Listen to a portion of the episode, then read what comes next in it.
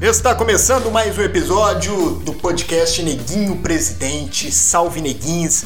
Aqui quem fala é Ângela Dias.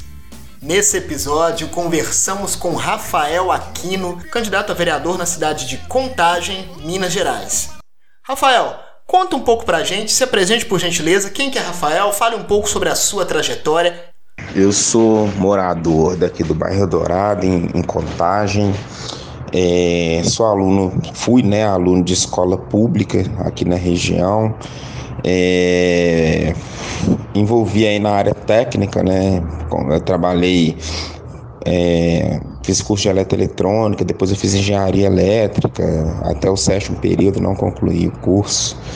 E depois eu fui entrando nessa área de projetos sociais, projetos culturais, muito a partir das ausências que tinha aqui em Contagem, né? Poucas opções de cultura e de lazer para a juventude. E a gente começou a ocupar os espaços públicos, as ruas e começar a trabalhar com arte cultura no sentido de aproximar as pessoas que desenvolvem, assim, aproximar o artista do público aqui da cidade, né? Porque Contagem tem muito aquele estigma de cidade dormitório devido à proximidade com Belo Horizonte. Então a minha trajetória na cidade é, enquanto figura pública começa a partir mesmo dessa questão de ocupação do espaço público, de se pensar políticas públicas aí é, para a juventude, para a área da cultura. Depois eu começo a enveredar também aí a discutir a questão racial, né, de combater essas desigualdades que existem aí. Então a minha trajetória é essa, cara. Morador aqui, né, de família humilde, morador aqui de Contagem, é, aluno de escola pública, filho de metalúrgico, é, meus pais, como Contagem é uma cidade industrializada, né? Meus pais vieram do interior para trabalhar na indústria aqui, então é, um, é um, uma origem bem parecida com a maioria da galera aqui da minha geração, né? Famílias que vieram do interior é, para buscar oportunidades aqui em Contagem por ser uma cidade industrializada. Rafael, quando e por que você decidiu candidatar-se vereador nessas eleições de 2020? Cara, então, é, para eu me candidatar, tomar essa decisão demorou um tempo, né? Nos movimentos sociais aí eu iniciei a partir de 2008, né? Tá mais envolvido e desde 2012 eu recebo convites para ser candidato, saca? Mas nunca foi para ser candidato, para ser o protagonista, sempre para ajudar e tal. Então nunca foi interessante da forma que os convites chegavam, mas na verdade é, essa decisão ela veio de uma série de, de retrocessos que vieram acontecendo, né? É, a gente leva anos para conquistar, para ter algumas conquistas no campo né, social, para converter em política pública para a sociedade, leva anos para conquistar isso, e numa canetada os caras desmancham tudo que a gente conquista, sabe?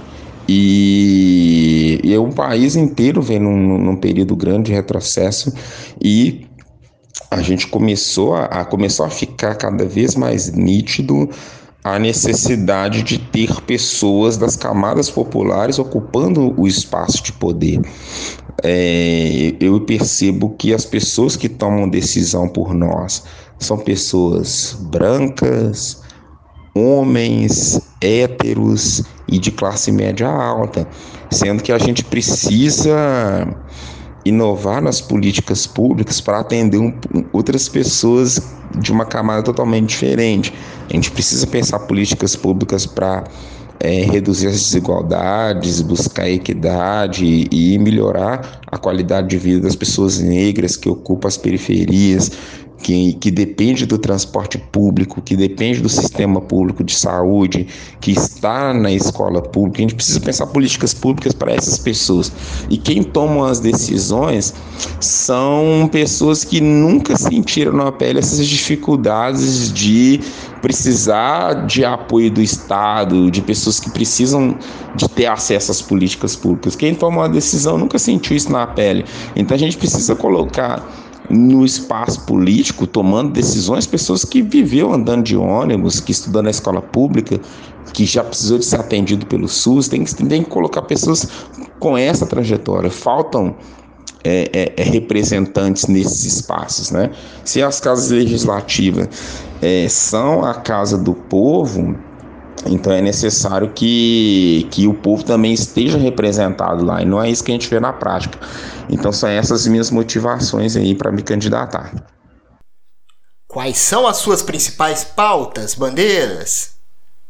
Cara, as, as, o meu projeto político ele se estrutura na cultura, é, na mobilidade urbana, no meio ambiente e na geração de emprego e trabalho e renda, assim, na área de trabalho e renda empreendedorismo. São esses quatro eixos que, que a gente estruturou o nosso projeto.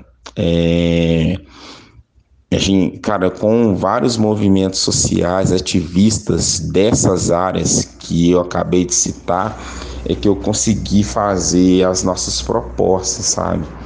E, e contagem é, ainda é muito atrasado em várias áreas, assim, principalmente nessas que eu estou te falando. É, não se pensa em, em, desenvolvimento, em progresso de forma sustentável, né?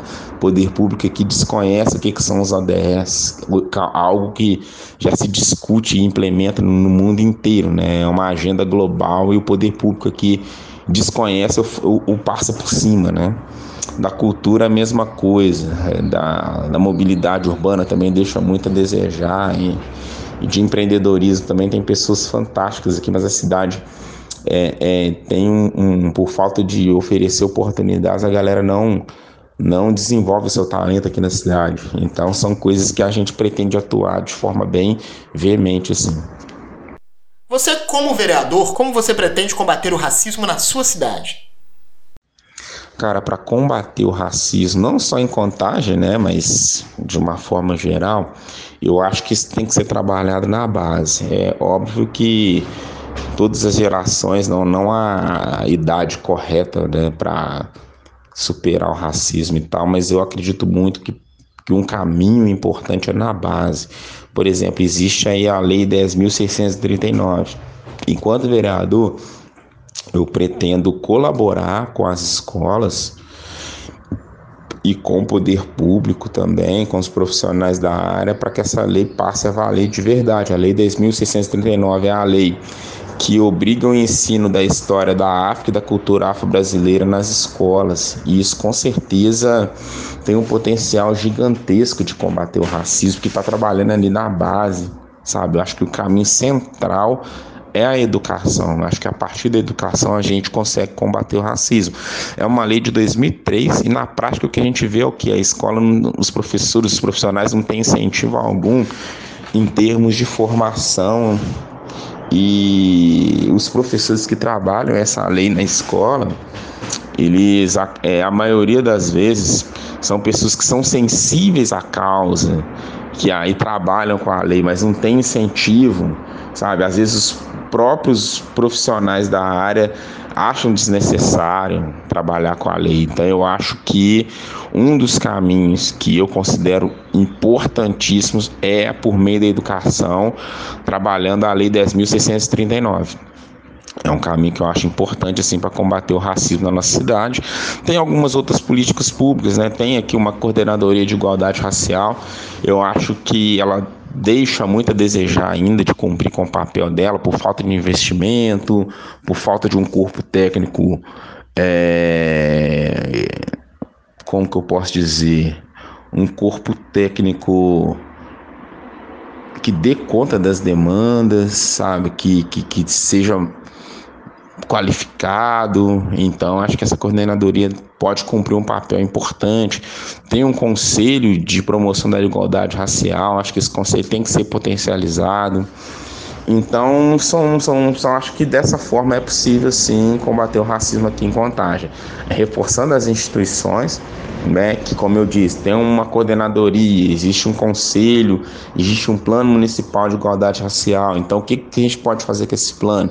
É, implementar e monitorar para ver se, se as políticas que estão ali, as ações que estão ali previstas, se elas estão sendo eficazes ou não. E também é reforçando as instituições, como eu falei, e também através da educação, é qualificando os profissionais, dando as ferramentas necessárias para que eles possam desenvolver esse trabalho que está previsto numa lei federal. Agora, por gentileza, deixe o seu recado, deixe né, o seu recado para o eleitor e finalize com o nome e número de urna. Muito... Então, o recado que eu deixo para a galera é o seguinte: é que confie no, no, no trabalho que eu venho desenvolvendo, que venham fazer parte desse projeto. Quem acompanha a minha trajetória sabe que não é um projeto personalista, é, foi construído a várias mãos essa candidatura. É, a gente já carrega uma trajetória de desenvolver, de desenvolver muitas ações na cidade.